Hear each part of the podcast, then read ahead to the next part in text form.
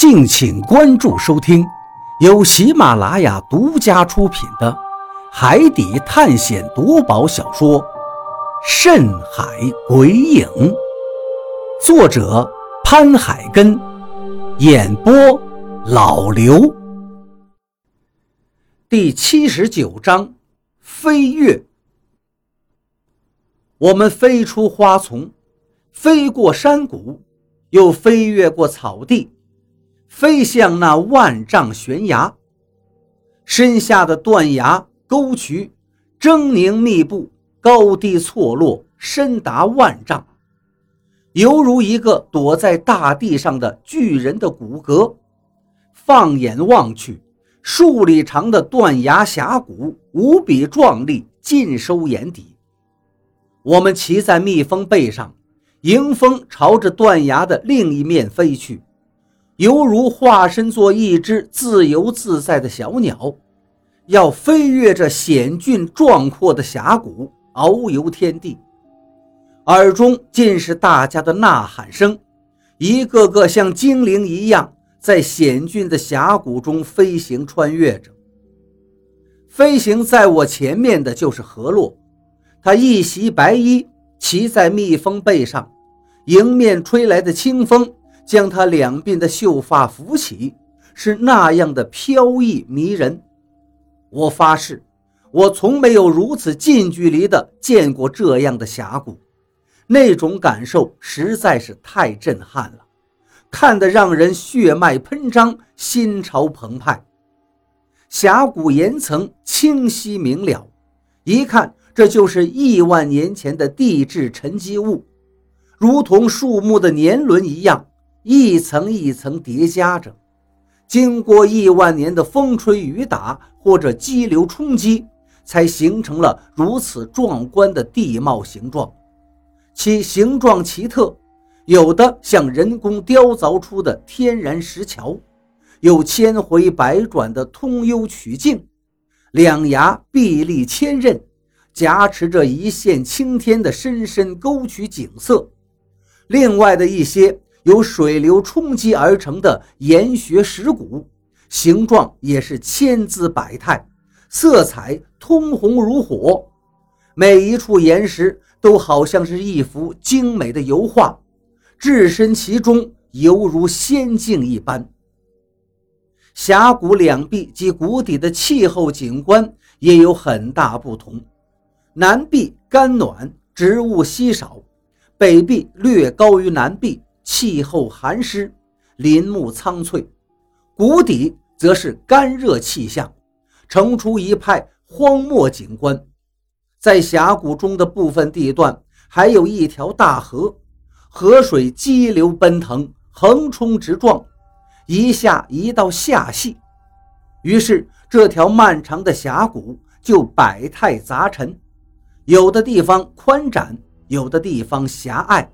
有的如蜂窝，有的如蚁穴，有的尖耸如宝塔，有的堆积如砖石，有的如孤峰竭立，有的如洞穴天成，有的在一面山障上出现了一个通天的空洞，尤其是古壁的地层断面，纹理清晰，层层叠叠，就像万卷诗书构成的曲线图案。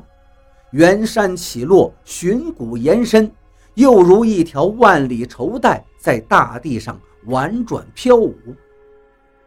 峡谷的颜色又因两壁岩石的种类、风化的程度、时间的演变以及所含矿物质的不同而各异。铁矿石在阳光照射下呈现出五彩，其他氧化物则产生出各种暗淡的色调。石英石又会显出白色，因之就形成了一块块鲜红、一方方深赭、一团团黝黑、一片片铁灰。大地像一块巨大的五色斑斓的调色板，美不胜收。而有的因为家有泥土，长出了草木，略带了一些诗意；有的又因为谷底弥漫着水雾，而危险淡紫。再加之天气变化，或是骄阳直射，或是风雨如晦，或是晨曦初上，或是夕阳满山。可使这峡谷的风光变幻莫测，气象万千。在这里，好像根本就没有黑夜。飞行在这种山谷上，大家无不赞叹大自然鬼斧神工的奇妙。这个断崖有几公里宽，我们骑着蜜蜂欣赏着眼下美景之时，对面的平地也慢慢的进入视线之中。平地之上也是青草悠悠，茫茫一大片的草原绿地。就在我们即将要飞越过眼下的断崖时，突然我感觉自己身下的蜜蜂飞行的动作极不稳定，一会儿高，一会儿低。变得有些颠簸起来，就像是坐飞机遇上了强烈的气流。我有些担心了，不知道这是怎么回事抬头一看，发现其他人的蜜蜂也几乎都是如此，全都开始变得忽忽悠悠起来。这是怎么回事？我不由得大叫起来。这时，飞在前面的张广川也喊道。可能是这些蜜蜂累坏了，飞不动了。一听这话，我们立刻都担忧起来，回头看了看身后那长长的断崖，这些蜜蜂驮着我们，确实飞行了好长的距离。显然，张广川的分析不无道理。怎么办？我这只蜜蜂好像真的飞不动了，它快要坠下去了。雷森也惊慌了，脸色都变了。我看了看，雷森的那只蜜蜂确实比我们的都更加不稳定，一起一伏的，看上去都让人担心，生怕它下一秒就会坚持不住。可是如今虽然前方的平原近在咫尺，其实还会有几百米的距离。现在谁也想不出更好的办法。我们都在这万丈之高的峡谷上面飞行着，根本就没有地方可以降落。就在这时，李博士突然发出一声惊叫，只见他骑的那只蜜蜂浑身一抖，就开始快速的下降了，吓得他死死地抱住蜜蜂，口中发出惊恐的叫声：“李博士！”我们也都被这一幕吓坏了。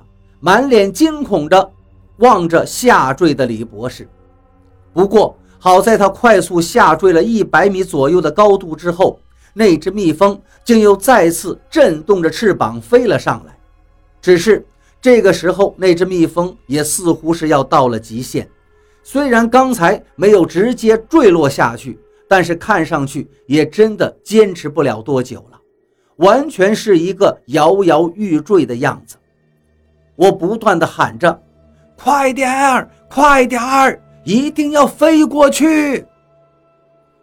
如今我们除了在心中祈祷，别的什么也做不了了。如果真的掉下去，这可是万丈深渊，后果一定是粉身碎骨。正是因为如此，所以大家的心都绷得紧紧的，脸上都写满了惊慌与担忧。我死死地抱着蜜蜂，看着对面的平地越来越近了，也许还有两百米、一百米、五十米了。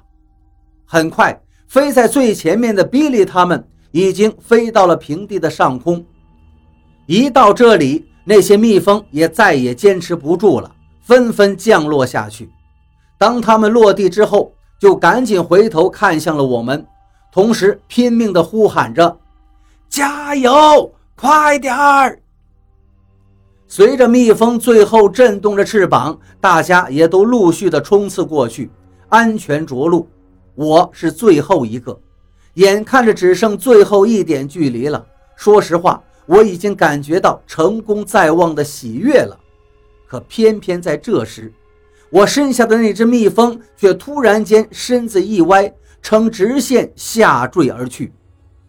我立刻一声惊叫，那声惊叫我这一辈子都记忆犹新，就好像整个人的灵魂都在那一刹那从身体里被抽离而出，没错，就是那样的感受，灵魂还停留在半空中，而身体已经坠落下去了好几十米，估计也就是只差一米的距离就能飞跃过去了。可是，就是这短短的一米距离，身下的那只蜜蜂却没能再坚持住。而我与蜜蜂坠落的那一瞬间，耳边也听到了何洛他们的惊叫声。就在这惊险至极的关头，我并没有放弃，而是选择了纵身一跃。这一跃，竟直接跳到了对面的悬崖上，一只手堪堪抓住悬崖边的一块岩石。而当我抓牢之后，再回头看那只蜜蜂时，发现它也真的没有能重新的起飞，而是一直快速的向下坠落，直到坠落谷底。我知道它肯定也是把最后一丝力气用尽了，如若不然，不可能连这最后一米都坚持不住。后来我听何洛回顾，他们当时真的以为我就要没命了。因为在他们的眼中，确实看到我直接坠落，就像是一架飞机突然失去了动力一样的向下掉落。那深达万丈的深渊峡谷坠落下去，怎么可能还有生还的机会呢？所以他们当时也都惊吓得呆若木鸡。不过，就在他们几乎要悲伤欲绝的时候，却突然看到悬崖边上出现了一只手。然后又出现了一只手，最后我的脑袋也从悬崖边里探了出来。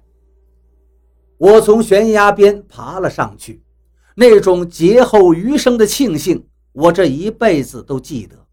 那是一种庆幸，也是一种后。